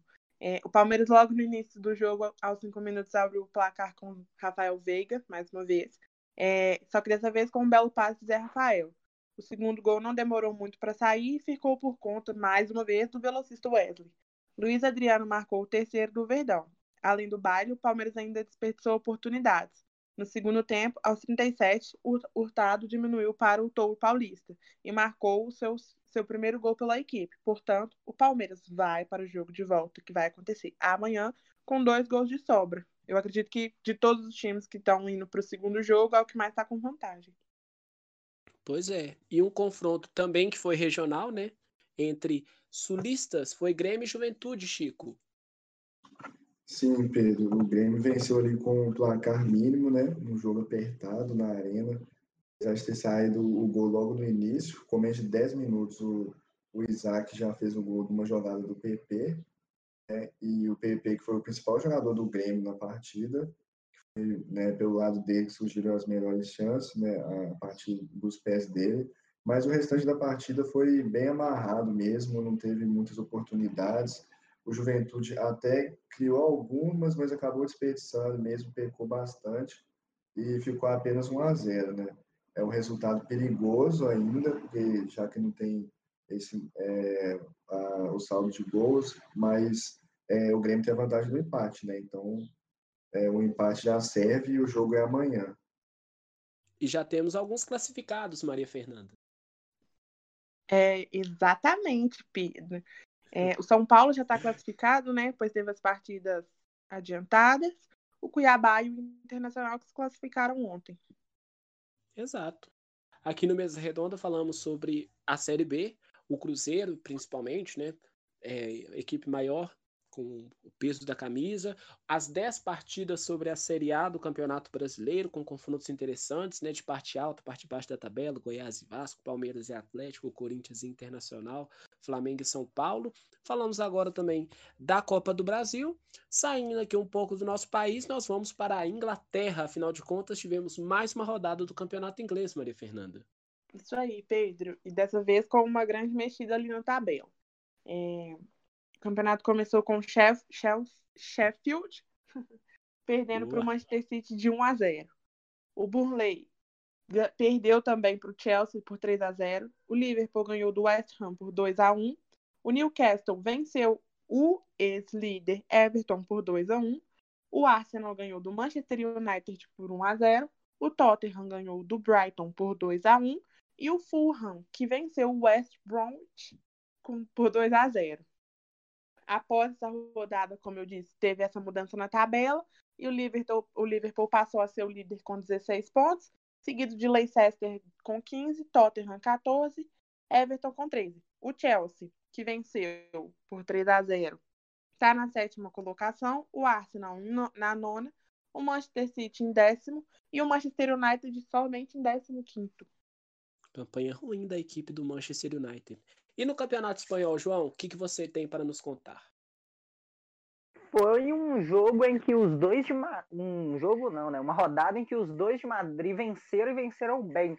O Real Madrid no Alfredo de Stefano goleou o Huesca por 4 a 1. O Atlético de Madrid visitou o Osasuna e venceu por 3 a 1, enquanto o Barcelona vem decepcionando até aqui no espanhol, vai bem na Champions, mas no espanhol empata com o Alavés, que é uma equipe bem modesta por 1 a 1 E na classificação, a Real Sociedade é a líder, surpreende a todos com 17 pontos. O Real Madrid tem 16, o Villarreal tem 15, o Atlético de Madrid 14 e o Barcelona é apenas o 12 colocado. Continuando com a palavra, fala do italiano. O italiano a gente teve muitos gols em, na grande maioria dos jogos. O Crotone recebeu a Atalanta e perdeu por 2 a 1 a Internazionale vive um mau momento e empatou em 2 a 2 com o Parma, enquanto a Udinese foi derrotada pelo Milan por 2 a 1 um lindo gol do Ibra de bicicleta. O Spezia perdeu pela primeira vez em sua história para a Juventus por 4 a 1 O Napoli perdeu para surpreendentes, para o surpreendente Sassuolo por 2 a 0 enquanto a Roma venceu a Fiorentina por 2 a 0 o Milan está na ponta da tabela com 16 pontos, o Sassuolo é o segundo com 14, a Juventus assume a terceira colocação com 12, mesma pontuação da Atalanta, que também tem 12, e a Inter começa a cair na tabela, é a sétima colocada. Eu, uma curiosidade dessa rodada é falando do Cristiano Ronaldo, né, que se recuperou da Covid, entrou no segundo tempo contra o Spezia, fez dois gols e fe fez a Vecchia Senhora voltar a vencer na no italiano e de quebra ultrapassou o brasileiro Romário como o terceiro maior artilheiro da história. Agora ele tem 744 gols oficiais na carreira. E sobre o alemão Chico Schweinsteiger? é, Pedro, então, o campeonato alemão, essa rodada tivemos Schalke 04, tá, voltou a vencer depois de muito tempo, não sei quantos jogos foram, mas é, voltou é, a vencer, na verdade, foi na, na Copa da, da Alemanha, que venceu no meio da semana agora, acho que foi ontem ou anteontem, mas empatou contra o Stuttgart, que foi o time que também recente subiu é, da segunda divisão, ficou 1 a 1 O Borussia Dortmund, que está jogando agora na Champions, ganhou de 2 a 0 do Arminia, o Bayern de Munique ganhou de 2 a 1 do Colônia, o Borussia Mönchengladbach bateu o até então Leipzig, que era o líder, por 1 a 0 e o Bayer Leverkusen ganhou de 4 a 2 do Freiburg. Com isso, o Bayern volta à liderança, né, como de costume, com 15 pontos, seguido do Borussia com também 15 pontos, mas perde ali no, no saldo de gols, né? Porque o Bayern andou fazendo umas goleadas aí. Em terceiro lugar tem o Leipzig com 13 pontos e em quarto o Bayer Leverkusen com 12. Isso aí, esses são os campeonatos internacionais aqui citados pelo João, pela Maria Fernanda e pelo Chico. E depois da vinheta a gente fala sobre a Liga dos Campeões.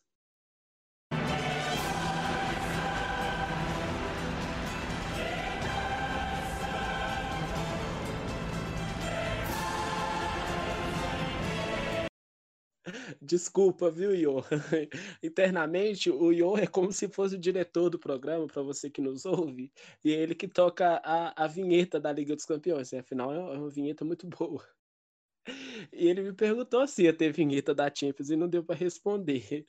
Mas agora que está tudo acertado, fala sobre a Liga dos Campeões, Johan. Falo, falo sim, Pedro. É. Então, como você não tinha falado nada, eu já deixei aberto aqui para falar, ah, na dúvida é melhor prevenir do que remediar, né? O segundo morreu de velho. Mas então, já que agora o assunto é Champions League, é começar com a derrota do Shakhtar por 6 a 0 pro Borussia Mönchengladbach, uma derrota que chamou atenção, né? Um resultado tão expressivo. O Shakhtar que ganhou do Real Madrid, inclusive, tomar de 6 a 0 chama atenção. Lokomotiv Moscou e Atlético de Madrid empataram em 1 a 1 Outro resultado impressionante, mas já de um conhecido nosso, o Salzburg perdeu de 6 a 2 para o Bayern de Munique. Assim, o Real conseguiu vencer, ainda está engrenando na Champions League, né? Tá, é, teve a derrota para o Shakhtar, como eu falei, que foi assim, ninguém esperava, mas agora ele conseguiu vencer 3 a 2 contra a Inter de Milão. O City conseguiu um 3 a 0 sem grandes problemas contra o Olympiacos do, do Rafinha, brasileiro. O Porto conseguiu um 3 a 0 no Olympique de Marseille. O Atalanta, sensação da última Champions League, perdeu de 5 a 0 pro Liverpool, com 3 gols do Jota, contratado essa temporada. Português é bom de bola, tá chamando atenção porque quando entra, entra bem, tá conseguindo descansar os jogadores do ataque, porque assim, o Liverpool dependia muito do Mané, Salah e Firmino, e o Jota tá entrando para conseguir dar uma rotatividade para esse ataque o Midland. Perdeu de 2 a 1 pro Ajax, assim, Ajax que tá com muitos brasileiros, é legal ver o time ganhando, o time também foi uma das sensações aí já há um tempinho mais, a duas Champions League, chegou na semifinal, foi eliminado no último minuto com o gol do Lucas, é um jogo que ele até fez um hat-trick, então assim, é legal ver o time se reestruturando. O Istambul ganhou do Manchester United por 2 a 1 resultado também que chamou atenção. E Zenit e Lazio empataram em 1 a 1 Agora, nos jogos acontecendo agora, enquanto a gente fala. O Barça está ganhando de 1 a 0 do Dinamo. Ferencváros, Ferencváros, creio que é assim. É, tá, vai perdendo para a Juve, resultado esperado também. Agora o Borussia vai ganhando 3 a 0 do Clube Brugge. Sevilha vai perdendo pro Krasnodar de 2 a 1 e tá até tendo alguns memes na internet, pessoal falando que o Sevilha tá querendo ser eliminado para ir para Europa League e ganhar de novo, já que foi o campeão ano passado, e o regulamento da Champions League, os que são eliminados acabam indo completar a, as fases eliminatórias da Europa League. Agora, o Chelsea vai ganhando 3 a 0 do Rennes, resultado também não surpreende. E o PSG está perdendo para o Leipzig 2 a 1 é, Eu vou só conferir porque o gol estava em revisão, mas foi foi validado 2 a 1 para o Leipzig. Central do apito com o Johan, ó. Se no Sport TV no Grupo Globo tem, aqui a gente também tem. Com vinheta e tudo, viu? Boa! Vamos para os palpites da rodada de número 20, né? Começar o segundo turno do Campeonato Brasileiro. Temos confrontos bem legais. O primeiro é entre Atlético Paranaense e Fortaleza. E o Chico nos informa o quanto que ele acha que vai dar esse jogo. Então, Pedro, eu acho que vai ser um jogo bem, bem chato, por sinal, né? Eu acho que jogos do Atlético em casa sempre tem poucos gols. Eu acho que vai ser um a um. Para você, Maria Fernanda. Obrigada, Chico. Eu vou ter que assistir esse jogo. E eu acho que vai ser 2 a 1 um e que não vai ser chato. Tomara. Eu também tenho que assistir esse jogo por causa do Fortaleza. Para mim, dá 2 a 0 pro Atlético Paranaense. E para você, João? Eu aposto no vitória do Fortaleza, 2 a 1 um. E você, Johan? 1 um a 1 um, é, vou de empate, concordo com meu amigo Chico. E sobre São Paulo e Goiás? São Paulo e Goiás, cara, São Paulo e Goiás eu acho que o São Paulo deve conseguir confirmar a vitória e acho que inclusive com assim, com vai dominar o jogo, vai ser assim, não vai dar muita chance pro Goiás, eu vou jogar um 3 a 0 aí. João. 3x1. Pra mim também. 3x1 pro São Paulo. Você, Maria Fernanda. Vou junto com o Johan em 3x0 pro São Paulo. Chico. Vou de 3x1 São Paulo. Atlético Goianiense e Corinthians, Maria Fernanda. 2x1 pro Corinthians. Johan.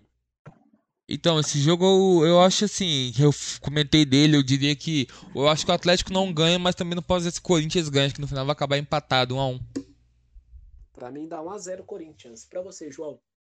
Concordo contigo, Pedro. 1x0 Corinthians. E você, Chico. Eu vou de 1x1. E Vasco e Palmeiras pra você também, Chico. Vasco Palmeiras, eu acho que o Palmeiras vai ganhar. O Palmeiras vem aí alguns jogos sem tomar gols. Eu acho que vai ser 3x0 pro Palmeiras. Palmeiras toma gol no jogo contra o Vasco, Maria Fernanda. Não, não vai tomar gol, não. Vai vencer de 2x0. Pra mim dá 2x1 pro Vasco. Você, João. 2x0 Palmeiras. E você, Johan. Palmeiras 2 a 1 Opa, fui o- o ponto fora da curva. Internacional e Coritiba, João. 4x1 Internacional. Maria Fernanda. Não tô tão empolgada quanto o João, não, mas o Inter ainda vai vencer por 2x1. E Johan. 2 a 1 também, concordo com a Mafia. Chico. Vou de 2x0 Internacional. Pra mim tá 3x1 pro Inter. RB Bragantino e Santos, confronto entre dois paulistas, na minha opinião, dá 1x0 pra equipe da casa. E pra você, Johan. Não, acho que o Santos vai conseguir levar. O jogo não vai ser fácil, mas vai dar Santos 2 a 1 Maria Fernanda. 2x1 pro Santos. E concordo exatamente com o que o Johan disse. João Benedito. 1x0 Bragantino. Chico. Eu vou com o Johan e com, com a Maria. 2x1 pro Santos. Ok. Atlético Mineiro e Flamengo, Maria Fernanda. Nossa senhora, eu vou ser uma bem positiva e vou apostar no empate de 1x1. E Johan. É, vou ser bem positivo também, puxar pro meu lado e vou falar que vai ser 2 a 1 pro Flamengo, mas o jogo também não vai ser fácil não, viu? Chico. Então, eu concordo com o Johan. Eu acho que vai ser 2x1 Flamengo. João. Eu aposto um jogo mais movimentado e 2x2. Um empate entre dois dos líderes. Eu também vou ser o ponto fora da curva nesse caso. Pra mim, dá Atlético Mineiro 3x2 contra o Flamengo. Bahia e Botafogo eu já começo com 2x1 pra equipe do Bahia. E pra você, Maria Fernanda. Bahia 2x1 também. E Johan. Agora, pelo visto, eu sou o ponto fora da curva, eu acho que o Botafogo ganha 2 a 1 Chico. Então, eu acho que esse aí acho que foi o único que colocou empate, né? Eu acho que vai ser 2x2. O Chico é vidente, ó. E você, João? Você colocou empate pra contrariar a vidência do Chico? Não, eu coloquei um 3x2 para o Bahia. O Chico daqui a pouco ele vai fazer consultas assim, tá? Ele tá bem vidente. Fluminense e Grêmio, Maria Fernanda. 3x2 pro Fluminense. O jogo vai ser bem pegado. Chico Vou de 2x1 Fluminense. e Johan. Ô Pedro, eu acho que esse jogo vai ser bom. O Fluminense leva e continua na briga na parte de cima, 2 a 0 João. 2x1 Fluminense. E eu vou apostar em empate. 1 a 1 Hoje eu tô muito Maria Fernanda. Eu tô, eu tô contrariando todo mundo. Será em São Paulo, Maria? 2x1 pro Ceará. Chico. É, Ceará e Esporte vai ser 2x0 pro Ceará. Vou concordar com os dois. 1 a 0 Ceará. Pelo menos uma. João. 2x0 Ceará. E Johan. Eu, pelo visto, sou o último que que acredita no empate, 1 a 1 1 a 1 né? Sim, sim, 1 a 1 Pois é, chegamos ao final do programa. Agora é a hora da sessão abraços e eu queria salientar que eu, João, apenas nós dois cantamos, João? Ou mais Acho que alguém sim. cantou? Eu acho que falta de Ô, Pedro, Maria rapidinho. Fernanda ou Chico cantar. Fala aí, Johan. É, Juventus 2 a 0 fez mais um gol e Barcelona também, 2 a 0 tá? Só atualizando o pessoal antes do programa acabar. E o gol da Juve foi um já golaço. foi central. do- Então, o Johan foi central da Pita e agora ele é bolinha, né? Bolinha pintando aqui na rádio. Eu vou fazer uma vinheta pra semana que vem, quando tiver gol, vou tocar aqui. Tan, tan, tan, tan. Gol! Cantou. Tá bom. Cantou. Cantou. Aí, Cantou. Foi sem querer, bem, Sem querer, querendo. mas valeu. É. Pra quem você manda abraço, Johan? Se quiser ser cantado ou Então, falar. é, primeiro eu vou falar, temos alunos da UFOP acompanhando a gente. Vou lembrar de votar. Hoje é o último dia para votar para a reitoria da UFOP até 8 horas. Independente do seu candidato, não deixe de fazer o seu dever e vá lá e vote. Inclusive vocês, meus amigos. Agora, abraço para os meus amigos daqui de Volta Redonda que estão sempre me escutando. É, minha família, meu pai, minha mãe. E quero um abraço mais que especial para minha mamãe, Dona Ana, assim como a sua, pois é aniversário dela hoje mesmo. É, assim que acabar o programa, a gente deve comer um bolinho aqui, bater um parabéns. Enfim, vou pedir pra vocês mandarem um parabéns pra ela aí também, que ela tá escutando. Já até veio aqui na porta o modo me cobrar, porque ela sempre é meu feedback. Oi, Johan, você preparou a vinheta do parabéns? Olha, não preparei, Pedro, dei mole, viu? Mas. Canta eu parabéns aí, então. Não, não, eu canto pra ela quando acabar o programa aqui, pode deixar. Não consegui fazer cantar. Parabéns para dona Ana, mãe do Johan, muita saúde, paz, felicidade para ela. Parabéns pelo filho, né? Um grande companheiro nosso e que agrega muito aqui ao Mesa Redonda. Você vai cantar, Maria Fernanda? Perdão, o quê, Pedro? Você vai cantar? Hoje não, deixa pra próxima. Eu só vou cantar depois que o Chico cantar. Kleber É, Machado, ó, hoje não. Mande abraços. é, um abraço pra mãe do Johan, né? Feliz aniversário, muitos anos de vida. Pra mãe do Pedro, um abraço, um beijo. É, Nandinha, um abraço pra você, sempre aqui com a gente. Felipe, todo mundo aí que tá nos ouvindo e agradecer pela presença de todo mundo aqui hoje. Será quem que o João vai mandar abraço? Hum, Primeiro sei. vai ser pra dona Ana, né, mãe do Johan, parabéns, tudo de bom aí, muitos anos de vida. O abraço de toda semana, para o qual não vai ter música hoje, que é pra Inara. E também para minha mãe, que estava dando aula durante o programa, mas pelo menos conseguiu ouvir o finalzinho. E você, Chico, você não vai cantar, não, Chico? Ah, Pedro, eu não vou cantar, não. Se for depender de mim, a Maria também não. Mas é, vou mandar um parabéns aí para a mãe do Johan e um abraço do pessoal de casa que acompanhou a gente. É, até semana que vem. Um abraço para todo mundo. Eu já cantei, não vou cantar de novo. A minha voz é péssima para cantar. Espero que vocês gostem da minha voz para ancorar o mês e de todos nós que tá aqui. Semana que vem a gente se encontra. Tem muita coisa para acontecer essa semana e será tratado isso no meio de semana que vem. Falaremos de seleção brasileira. Muito obrigado pelo carinho, pela sua audiência e até quarta-feira que vem. Mesa Redonda, um programa plural.